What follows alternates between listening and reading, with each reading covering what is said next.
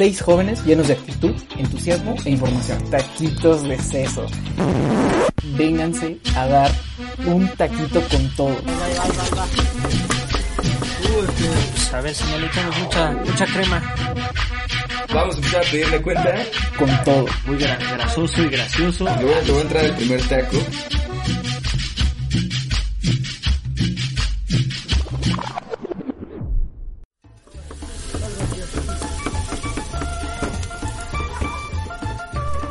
¿Qué tal a todos? Bienvenidos a este nuestro primer programa de Taquitos de Seso.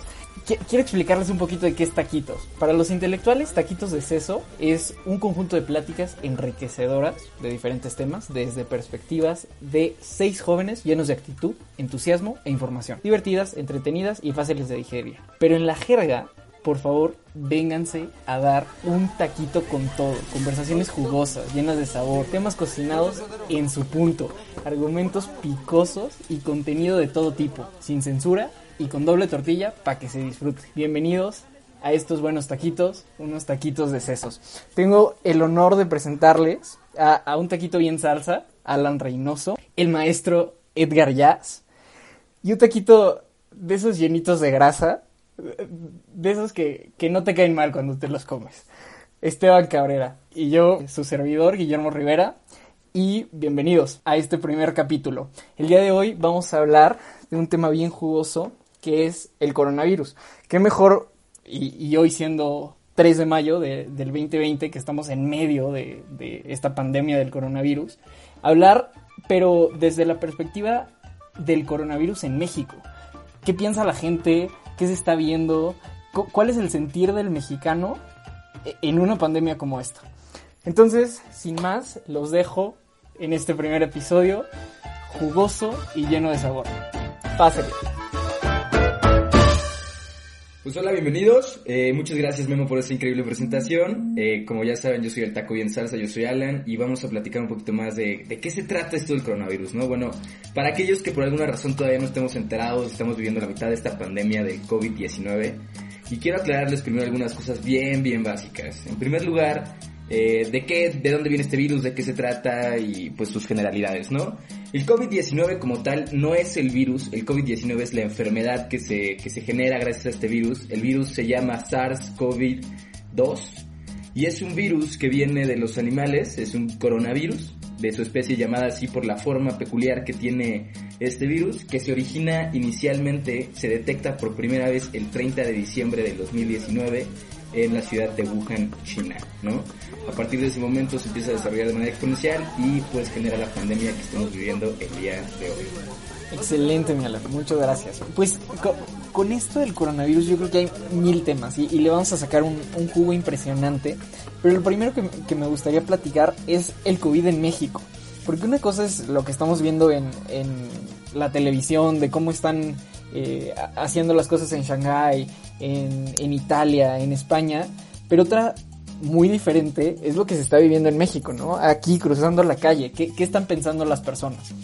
Exacto, sí, así es precisamente. Como tú dices, pues México, México, el vasto México.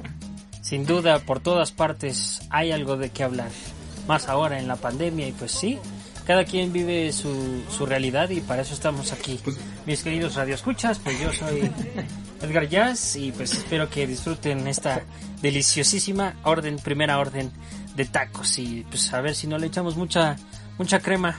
Pues le voy, a- le voy a entrar ¿No? el primer taco que nos acaba de llegar, ahora sí que a Dale, dale. De, de llegar recién hechecitos y pues ya saben que no me deja dejar, no me gusta dejar que se enfríen los tacos y, y como primer tema que me gustaría tocar es pues este tema de que el COVID eh, primero en México se vio algo que sucede allá, sucedía de aquel lado, sucedía en la taquería de enfrente y no en nuestra taquería, ¿no? Y hasta que llega este momento, hace aproximadamente un mes donde empezamos a ver del COVID una realidad. Y a pesar de que ya es una realidad que está viviendo nuestro país, qué tan interesante resulta ser que hay muchas personas que aún no creen en el coronavirus. Así como lo digo, muchachos, así como lo digo, eh, radio escuchas, hay gente que no cree en el virus, como si se tratara este de otro de los muchos santos que tiene nuestra religión católica en México, no creemos en el coronavirus, ¿no? Entonces, ¿qué significa esta falta de creencia hacia un virus, hacia una pandemia global? y cómo nos está afectando nuestra comunidad. Hola, hola, Radio Escuchas, ¿cómo están? Mucho gusto, bienvenidos a esto, eh, a esta taquería tan sabrosa. Yo soy Esteban este Cabrera, uno muy grasoso y gracioso. Ay, sí. Y este y pues un placer estar platicando con ustedes, que nos escuchen y aquí con mis compañeros Alan, Memo y el buen Edgar Jazz. Entonces, esto que nos dice Alan es muy preocupante del tema de que hay aquí en México un país tan grande, tan variado, de diferentes culturas, y hoy en pleno siglo XX, 21, en el 2022, todavía no, todavía hay gente que no cree. O sea, eso es algo inimaginable, ¿sabes? O sea, un extraterrestre podría decir, brother, están bien, están bien podridos, como unos tacos mal refrigerados, ¿no? Entonces sí es algo muy, muy, muy interesante, la verdad. Y, es algo que le podemos sacar jugo a esta plática. Y Ahora, me voy, a, me voy a ir un poquito más para atrás, Sebas. Este, voy a, ahora sí que voy a escupir un poco el taco que me acabo de meter en la boca. Eh, quiero recordar un poco cómo es que llega la enfermedad a nuestro país, porque pues a lo mejor eso nos puede decir algo de por qué no creemos en el virus, ¿no?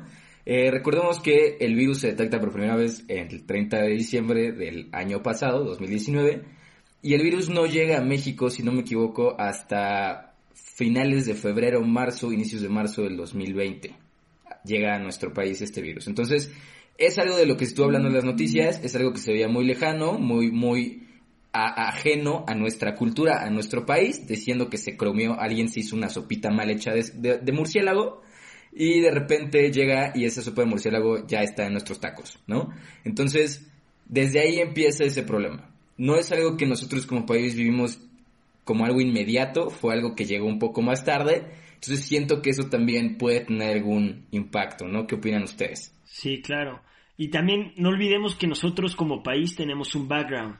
O sea, en el 2009 que tuvimos esta infección del H1N1 y donde nuestro gobierno que encabezaba Felipe Calderón tuvo medidas, al, yo recuerdo, fueron rápidas, efectivas, donde se vio una acción por parte del gobierno, ¿no? Entonces ya teníamos esta cultura de estornudar con el codo, de lavarnos seguido las manos, en su medida de usar cubrebocas, este el gel antibacterial ya lo podías ver en, en los restaurantes, en las plazas, o sea, ya teníamos, ya teníamos una cultura este más bien o mal este higiénica establecida, ¿no? Establecida ya higiénica. Sí.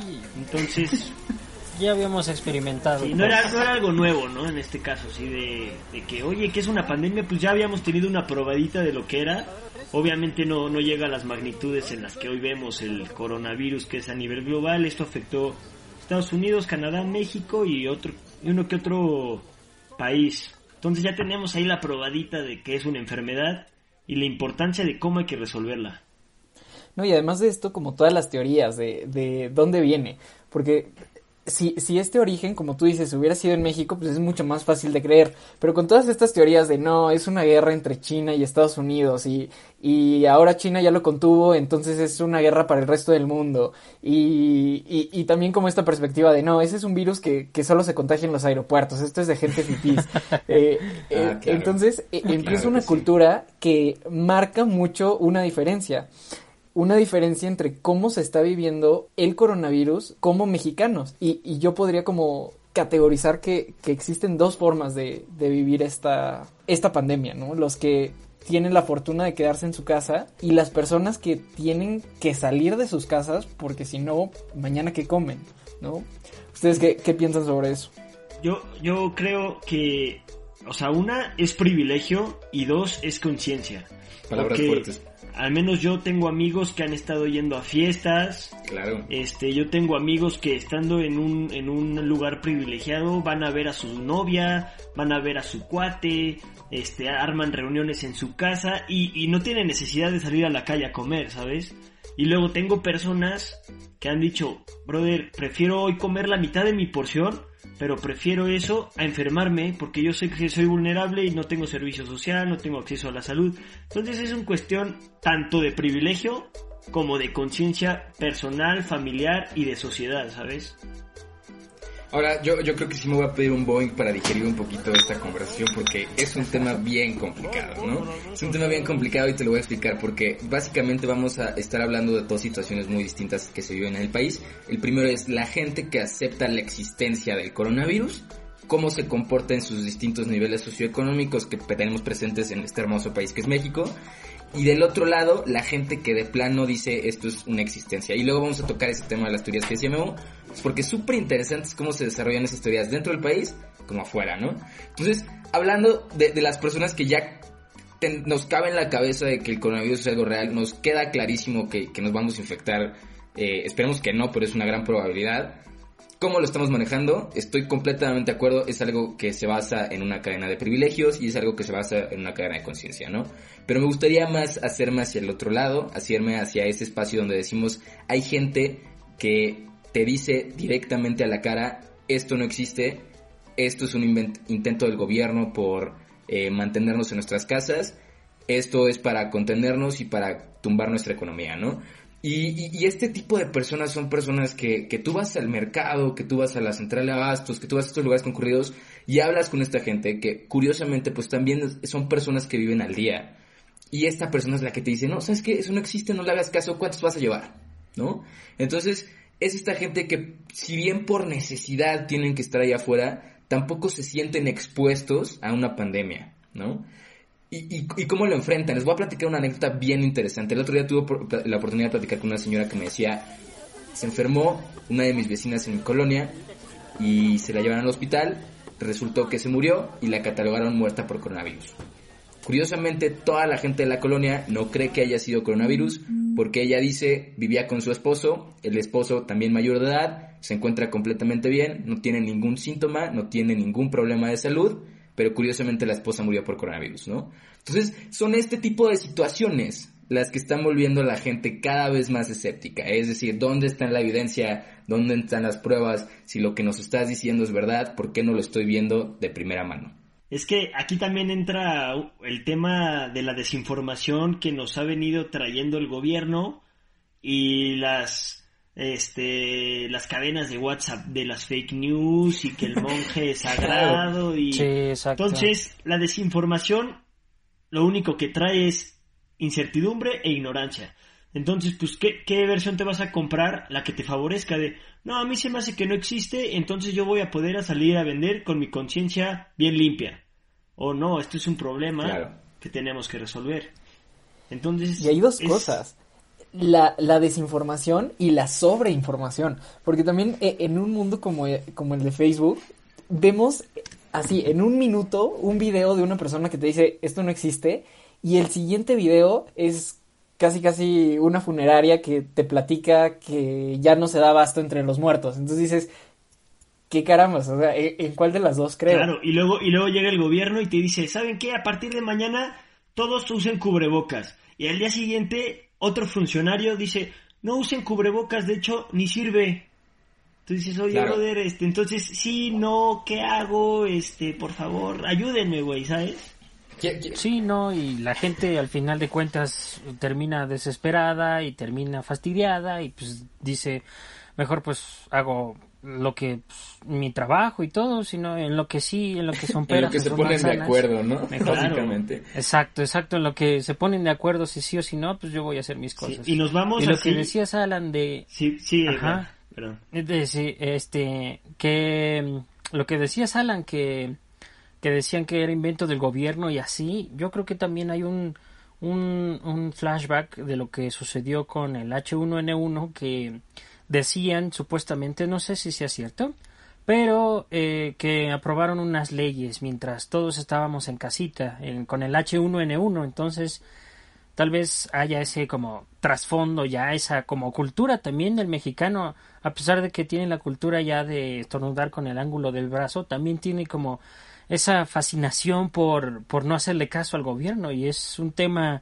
increíblemente pues superior, nos rebasa a todos la cultura del mexicano porque hay gente que le echa agua hirviendo a los doctores porque pues matando el perro se muere la rabia y hay otros que dicen protejamos a los doctores y yo lo vivo porque pues les comparto mi papá es doctor y mi mamá enfermera entonces ahorita están en esas etapas y pues sí, lo estamos, lo estamos No, viviendo en carne, en carne propia.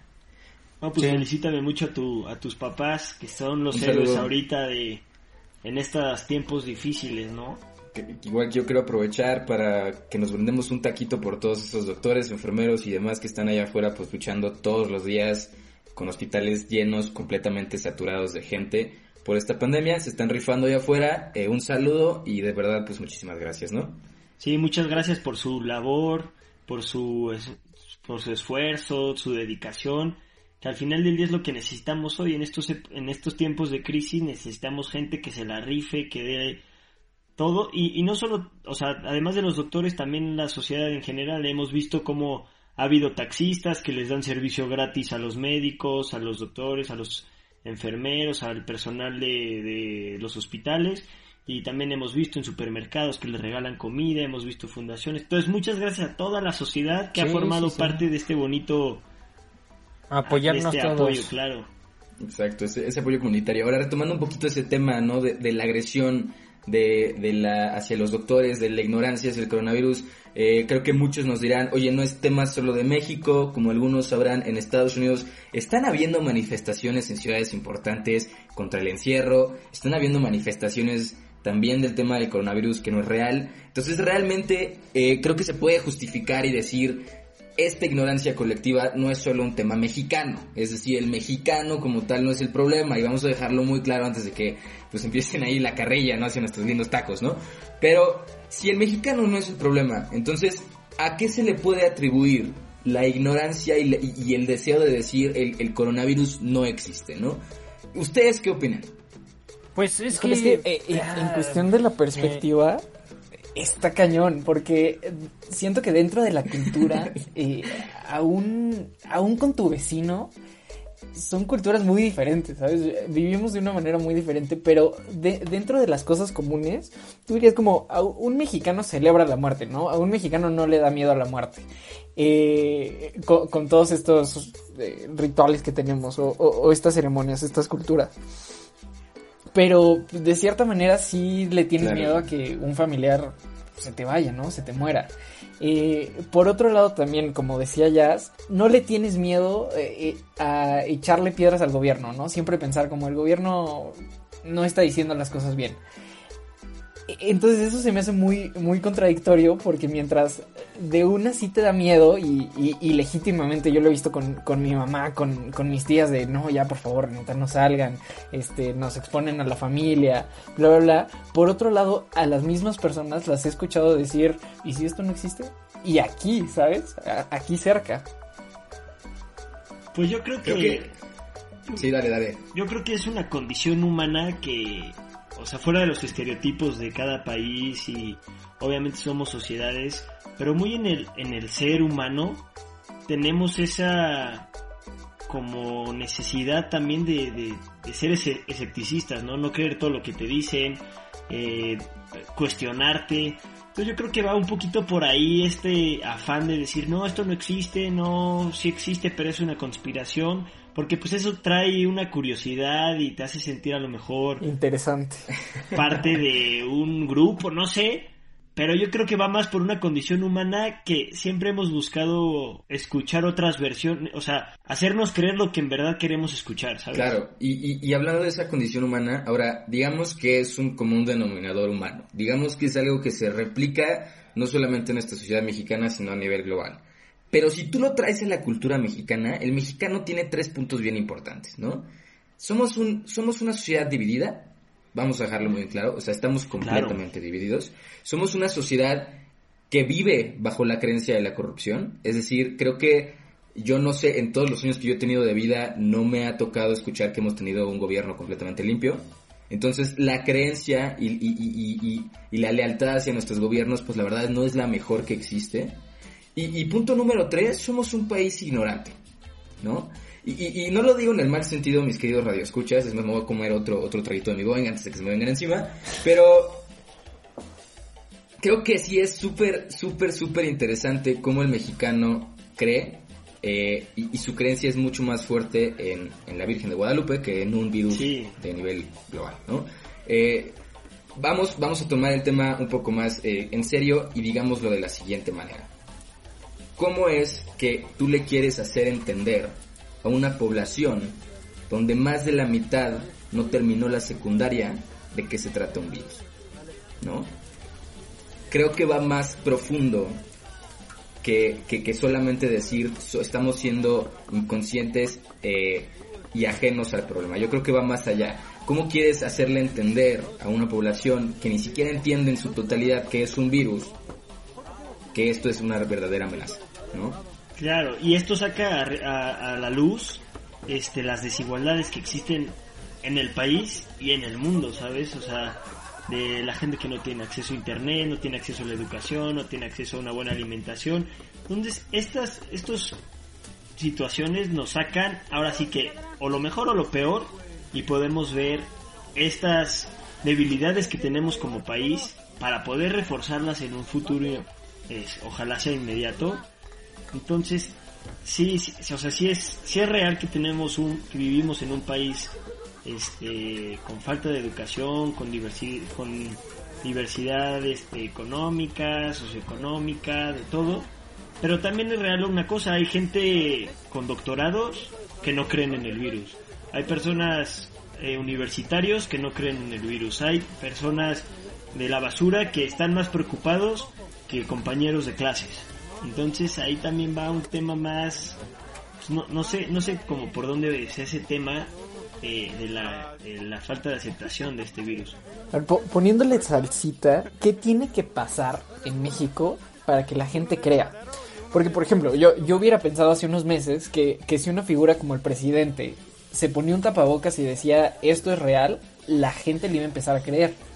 Pero algo que hemos visto en, en, estos últimos días es que el índice de aprobación va en caída. E, e, ¿Esto a qué se debe? A que la gente sí está creyendo en el coronavirus y ya no le están creyendo a él, eh, se va a otros temas. O sea, ¿qué tiene que pasar en México para que la gente neta cree en el coronavirus?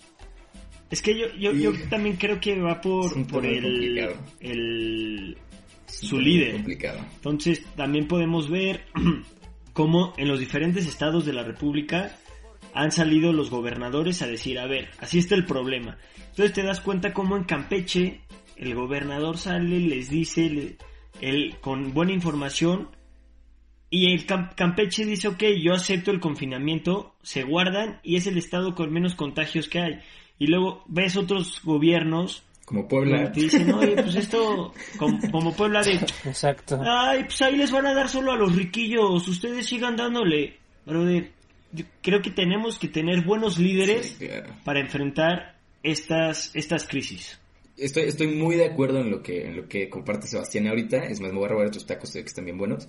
Y, sí, sí, adelante, quisiera, Gracias. Y quisiera aclarar ese tema de, de justamente un buen líder es algo muy importante, pero recordemos que el mexicano también, ese líder que nos representa a todos como nación, nunca ha sido una imagen a la cual le hagamos mucho caso.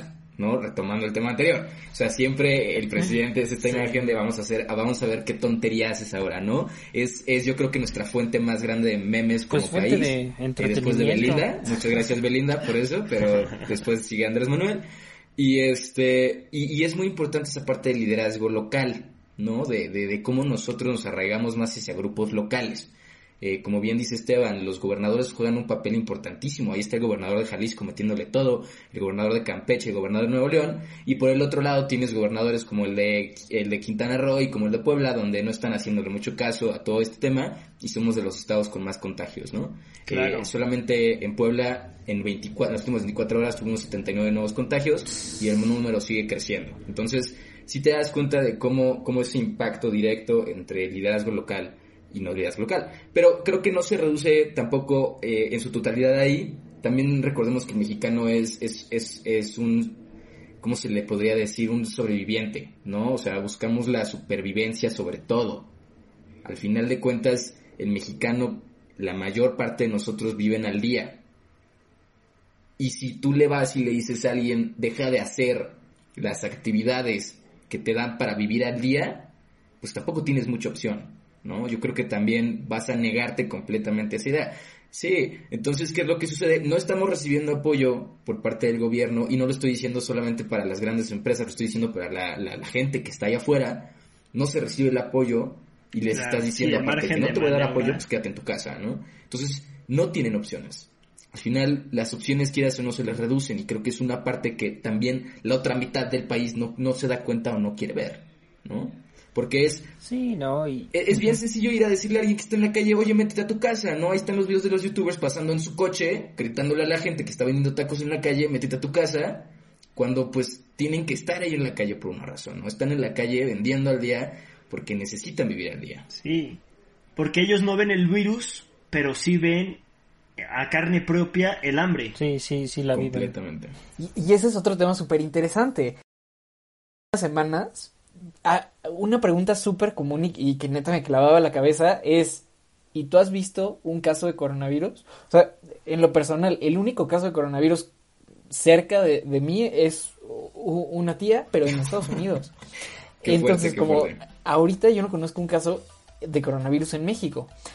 Entonces eh, pasa, y, y justo ahorita estábamos platicando de eso, de, de lo que ayer acaba de, de pasar. Esteban, si, si quieres platicarlo en, en Ecatepec. Claro. ¿Qué? De- dijiste que era que enco- encontraron unos Sí, cuerpos. Esteban, ¿no? tú habías dicho algo de Catepec. Sí, de Catepec, que fue uno de los municipios que, que justamente era el primero que decía, no, esto es falso, este, no, carnal, eh, aquí no existe, aquí venimos a darle, como el video este de los del gimnasio que están muy Ah, buen, buen gimnasio, Chuletón. sí. Échale, ajá, papi. y ella- y- échale, papi, si no te has muerto de amor. Eh, si te caes no pasa nada, te hacen un meme. Y si no se ponen ejercicio, tampoco de unos tacos. Exacto. Entonces, Ecatepec fue una entidad que no creía en el coronavirus, no salían a vender, se hacían mercados, se hacían fiestas masivas, se hacían misas, y luego resulta que se enferman el primo, se enferma el tío, se enferma la mamá, se enferma el hijo, la bla bla bla, los llevan a, la- a las a los centros de salud y de repente, oye, brother, ¿cómo va, cómo sigue mi primo? Este, no, pues no sé, ya mejor. Bueno, vengo mañana. Y preguntan al día siguiente, oye, ¿cómo sigue mi tía? No, pues ahí mejor. Y a- después de dos semanas de desinformación, donde les dicen, no, ya se murió, ya se recuperó, ya se mejoró, y la incertidumbre hace hacer una bola de enojo y un grupo No, se mete contra la Guardia, este, la Guardia Nacional, irrumpen el lugar, empiezan a grabar y ven montículos de personas muertas en bolsas ahí, este, en un cuarto, y dicen, oye, pues que esto es real, ¿sabes? Entonces eh, ellos se tuvieron que esperar a ver para creer, casi, casi. Qué lamentable, que- ¿no?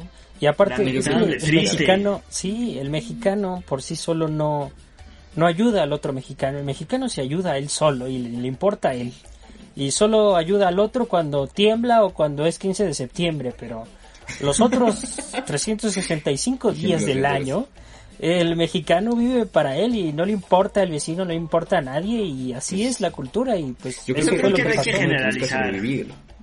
No, yo, O sea, yo creo que no. no. Yo creo que hay muchos mexicanos, en especial todos los que nos están escuchando aquí, somos personas de bien, nos encantan los tacos, nos encanta pichar los tacos a nuestro cuate que nos acabamos de Claro, hacer en la que sí. fiesta, en un, un niño necesitado, ahí vas y le compras su orden, su orden de taquitos, su boing. Entonces tenemos, como en todo, Sí, una parte claro, claro, sí. maravillosa, excepcional, que en ningún lado Sí. del mundo sientes esa calidez. Y también podemos Sí, ser una basura o, o un taco podrido, ¿sabes? Sí, exacto. Tenemos- yo a lo que iba que- era esa, esa como trasfondo de historia que, que hay. claro. O sea, ahí es está. esa diversidad. Es Sí, esa sí, diversidad. Yo creo que Esa ahí se puede decir que tenemos esa diversidad mexicana, ¿no? Y, y tocando mucho el tema que, que mencionaba eh, Esteban de, de este municipio, ¿cómo se llama? Ecatepec, Ajá. ¿no? Si no me equivoco. Eh, creo que ahí hay un tema bien interesante, ¿no? Yo ya le saqué ahí una carnita bien jugosa a tu taco, que es nuestro sistema de salud. Sí, está por los ¿Qué suelos, papel güey. está jugando? ¿Qué papel está jugando realmente con todo este tema de la pandemia? ¿Por qué? Porque muchas veces ahora resulta, pues todo lo que sucedió con nuestro hermosísimo Hugo López Gatel, que le hicieron los mil memes y que está bien guapo y que ya sacaron sus clips de la juventud, eh, donde teníamos la malinformación de los datos, ¿no?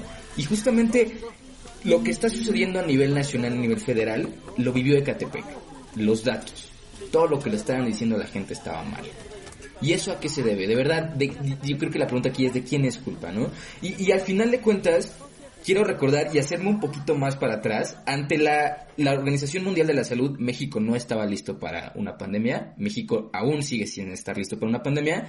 La Organización Mundial de la Salud lo dijo y aún así salió el presidente a decir que venga el coronavirus. Acá lo recibimos. Estamos Nos cayó de anillo ¿no? al dedo. Entonces, entonces ¿cómo, ¿cómo juega, qué papel juega en verdad las instituciones públicas de la salud en, este papel de la pandemia? Porque si nos están, si a un municipio le ocultaron cientos de muertos, que eran sus familiares, que eran sus amigos, que eran sus primos, que eran sus tíos, a nivel nacional, ¿qué está sucediendo en el país? No, es una cosa desastrosa, güey. También nos podemos ir, ir al estado de Baja California, que es uno de los más, este, afectados igual por la pandemia, y vemos cómo las funerarias ya, las funerarias, los crematorios, los, eh, los cementerios ya no tienen capacidad, porque obviamente nunca te, es- nunca vas, a- nunca te van a agarrar preparados ante una crisis. Ningún país fue como, güey, voy a contratar más camas, voy a, nada. Voy a invertirle No. al sector salud, no. Exacto. Entonces no las crisis te agarran siempre mal parado.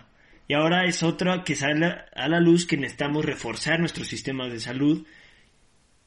Y por- pero por Pero lo eso mientras- tampoco no es nuevo, o sea, desde siempre necesitábamos reforzar nuestro sistema de salud. Pero aquí la cuestión, y eso se me hace súper interesante, es cómo de, de lo macro, o sea, a nivel, a nivel país, esa desinformación, a nivel estados, se puede traducir eh, en un Ecatepec, que es un municipio específico de los cientos de, de miles en México. Entonces, y eso es lo que, lo que me pone a pensar, es qué tiene que pasar a nivel país para esa como bomba que pasó en Ecatepec. Ya esa escala está cañón, o sea, ¿qué cantidad de gente Pues se sí. tiene que morir? Yo, yo creo que ese es un taquito que se los vamos a dejar para llevar a ustedes, nuestra estimada, nuestra estimada audiencia que nos está escuchando. Eh, No, no me digas, Alan, que ya es momento de pedir la cuenta. No, yo todavía Vamos no a me pedirle llegaba. cuenta. Ya sé, ya sé, nunca llegó, nunca llegó la siguiente orden, el Boeing me lo quedó a medias, pero vamos a empezar a pedir la cuenta que ya saben que los que, tacos que es cosa tenemos de que regresar a nuestras casas, ¿no? Y, y Ey. seguir en el confinamiento, ¿no? Precisamente. Entonces, este, pues, pues más o menos aquí, ¿cu- ¿con qué ideas se quedan de la plática de hoy y qué le dejarían de reflexión, de taquito de seso a nuestra estimada audiencia? A ver, empecemos. A ver, Memo, ¿qué tienes preparado? ¿Qué te pediste? ¿Qué taquitos te pediste Híjole, yo, al yo final que de todo esto? la neta me quedé medio lleno, que digo, me- medio insatisfecho. Yo, Insatisfecho. yo hasta con el hambre no, ya no sé qué pensar. Este, Ya ves, ya ni piensas bien. Ya no conectas las ideas. Híjole, yo, yo creo que, que como mexicanos estamos muy polarizados y, y tenemos que, que encontrar esa fuente de información para de verdad creer, o, o sea, este ver para creer, y eso es lo que me da miedo. O sea, que ese ver para creer, qué tan duro va a tener que ser para que todos creamos, o para seguir así como estamos, O sea, claro, unos creyendo que, y otros no. que ser un golpe. Esteban, ¿con Sí. qué taquito te quedas? Pues yo igual, al igual que Memo, este, me quedo con hambre. Este, ya espero con ansias la siguiente plática para seguir debatiendo, discutiendo, pero lo que me puedo llevar hoy es que, como dice Memo, somos una sociedad polarizada y necesitamos buenos líderes. Esta es una lección que nos ha dejado el coronavirus a nivel global. Es, necesitamos buenos líderes que tomen acción inmediata, que tomen acciones precisas.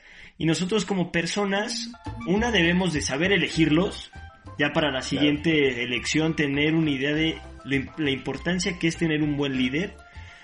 También nos llevamos, sí, güey, nos llevamos de tarea quedarnos en casa, cuidarnos, bien informarnos y no ser una sociedad que nada más lee los titulares de los periódicos, sino meternos a investigar, meternos a sacar las dudas que tengamos con información fidedigna y así ser un- una sociedad más, este, más inform- mejor informada, que tenga más argumentos, que pueda decir esto me suena, esto no me suena, entonces eso es lo que a mí me queda de leer, saber, informarme y empaparme de, de todo un poco, ¿sabe? Perfecto.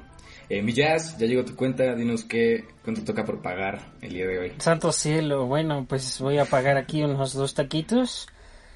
O tres, no sé, unos dos, sí, yo creo. El primero es, sí, como dices tú, Esteban, eh, la cultura. La cultura de, eh, de la investigación, ¿no? En la sociedad. Y la segunda es identificar bien qué es lo que quieres para tu futuro. Y ya. No hay cuenta más ya. sencilla que esa. Y pues ya mi boing de guayaba, como siempre. Bien resumida, no sabes, sabes lo que vas a pagar, hermano, muy bien, eso es bueno. Pues ya lo Eh, pagué. pues yo, estimada audiencia, como saben, yo, este es un diálogo que se deja abierto. Yo creo que vamos a estar regresando. En esta taquería nos conocen, entonces a mí me gustaría dejar cuenta abierta, ¿no? Cuenta abierta porque son temas que se pueden Sí. retomar, son temas que si son no pedimos fiado ya. Eh, ya saben que la cultura de los tacos es hermosa en este país, ¿no? Y como esa buena cultura que tenemos, igual es este diálogo eh, que hemos tenido el día de hoy.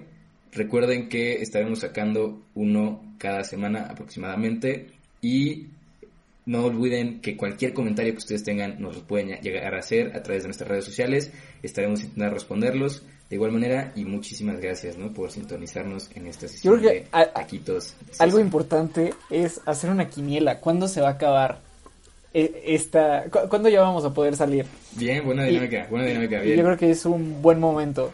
Alan, ¿cuándo Es un buen momento. crees que claro. vamos a salir?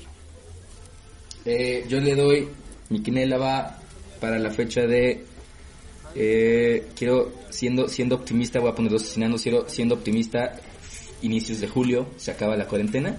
Siendo No, optimista, di- quiero di un día para que...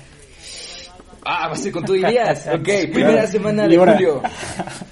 Primera semana de julio. Primera semana de julio del 2020 se acaba la cuarentena. Salí. ¿Tú, mi Esteban? Eh, Esteban, Algo importante que recordar es que aunque se acabe la cuarentena, no se termina el problema. El, el problema se va a acabar cuando haya una vacuna que digan, bro, bro, vete a inyectar, te vuelves inmune. De mientras, no, pongamos, en España están saliendo ya de la cuarentena, pero siguen aumentando los casos, ¿no? Entonces yo un escenario realista, pesimista, yo le pego a la primera, no, a la, a mediados de diciembre del 2021. mediados de diciembre, qué fuerte, ok. Del 2021. No, perdón, del 2020. Del, del- De 2020. Ay, dije, ay, Dios mío, se está, se está yendo bien lejos. Ok, Demonios, sí, ok, se fue. para que termine, grande, para que termine la cuarentena. Obviamente Ok, para un orden mundial ya normalizado, yo sí le pego al 2021 100 a 100, güey. Ok, Bro, yo va. creo que estás loco. No, no podemos aguantar hasta... Dale, hasta hermano, diciembre esto- del ¿Quién 20. sabe? dale, dale, Ya- dale, ya lo veremos en la siguiente, güey. lo veremos en la siguiente orden, lo veremos en la siguiente orden. Por lo tanto, pues yo pre Edgar, yo tu fecha. predigo que que mm, sea el mm, pongámosle la entre la segunda y tercera semana de octubre, Perfecto. por ahí. Octubre. Y Vas, Memo, Memo, dinos, dinos tu, tu apuesta. Quinela. Yo les voy a tu decir cuándo se va a acabar. esta La tercera semana de julio. No va a aguantar Tercera más. semana de julio. Muy, cer- Aquí en muy cerca México. de lo que yo había mencionado. Yo pensé que, fíjate, me sorprende ser de los más optimistas de esto, ¿eh? Me sorprende realmente, pero bueno, pues Sí, cada no. quien tendrá sus razones y motivos. Ojalá estés Eh, en lo de correcto, nuevo- mi Alan. Sí, ojalá y todos nos equivoquemos y seamos unos Pues, asnos. Estimados eh, oyentes, se nos acaba el tiempo, pero una vez más agradecerles eh, por acompañarnos en esta gran rica cena de tacos. Eh, espero que se hayan llevado muy bien su taquito de sesos, se llevaron para llevar, como ya saben, igual nosotros nos llevamos para llevar, dejamos cuenta abierta y nos estamos sintonizando la próxima semana. Síganos, abrazo. en, nuestras- Gracias, Michelle. síganos en nuestras Hasta luego, redes sociales, muchachos. muchachos. Uh, Hasta luego, hasta adiós. luego. Hasta luego. Gracias por escuchar.